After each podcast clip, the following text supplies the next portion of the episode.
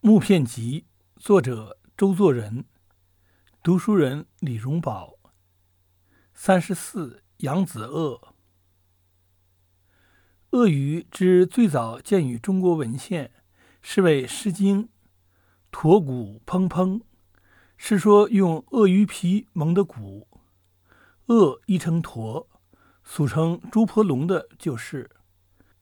其后唐朝《灵表录异》记载的很详细，说身土黄色，四足修尾，其大如船，喙长半身，牙如锯齿。但是最有名的，也最是靠不住的，要算韩愈的《记鳄鱼文》那一段故事了。这是本末俱载《宣师志》中，本来是老虎出镜。蝗虫出境一类的故事，造出来恭维长官的，只因为他自己写了那一篇祭文，后世所以知道的多了。世界上鳄鱼大要可分两种，非洲的叫克罗克提鲁斯，美洲的叫做阿里加多尔，原意都是说壁虎。不过，一是希腊语，一是西班牙语罢了。鳄鱼与蛇和乌龟都是大洪水以前的生物，年代既老，形状格外的不好看。那头就有半个身子大，张开嘴来，喉咙就同肚皮一样宽，什么东西都吞得下去。非洲鳄鱼最有名的是尼罗河的，长可二丈三尺。亚洲印度的巨鳍刺长约二丈，但是在孟加拉湾之澳洲一带却有极大的鳄鱼，有过三丈二尺的记录。它的寿命很长，普通两丈长的大抵寿于二百岁，它照常还有八百年可以活下去。它有六十八个牙齿，互相交错，咬力极强。咬得断人的大腿骨，搁得远一点的地方用尾巴打，无论人畜都经受不住。它的消化力也非常强大。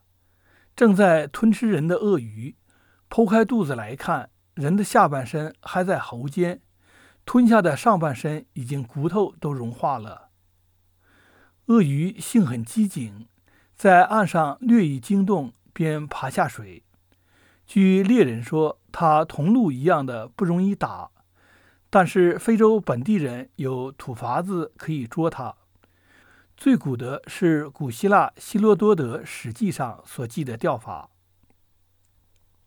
据说钓的人拿一块猪的背肉挂在钩上，放到河中间去，带着一只小猪打起来。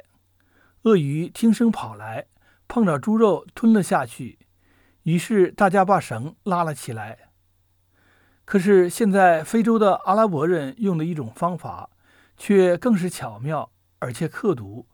但是用在这人人痛恨的鳄鱼上，谁也不觉得有什么不对了。用一副弹簧装在什么小动物的尸体里面，丢下水去，鳄鱼吞了下去，肉块消化之后，弹簧立即散了开来。撑住它的肚子，于是就被慢慢的拖到岸上去，用矛刺死。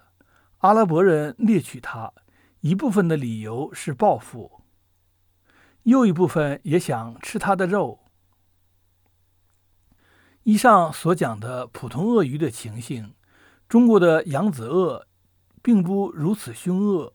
它生长在长江中部，沿江的安徽属地方。常有人捉到，也不甚稀罕。名称仍是鳄鱼。北京动物园现有几匹，标明扬子鳄。这是阿里加多尔的一属，身长几尺，不会吃人。它的食料大抵只是鱼类，或者是小动物。鳄鱼本来是热带的生物，长江气候不甚适宜，或者因此不能长得很大。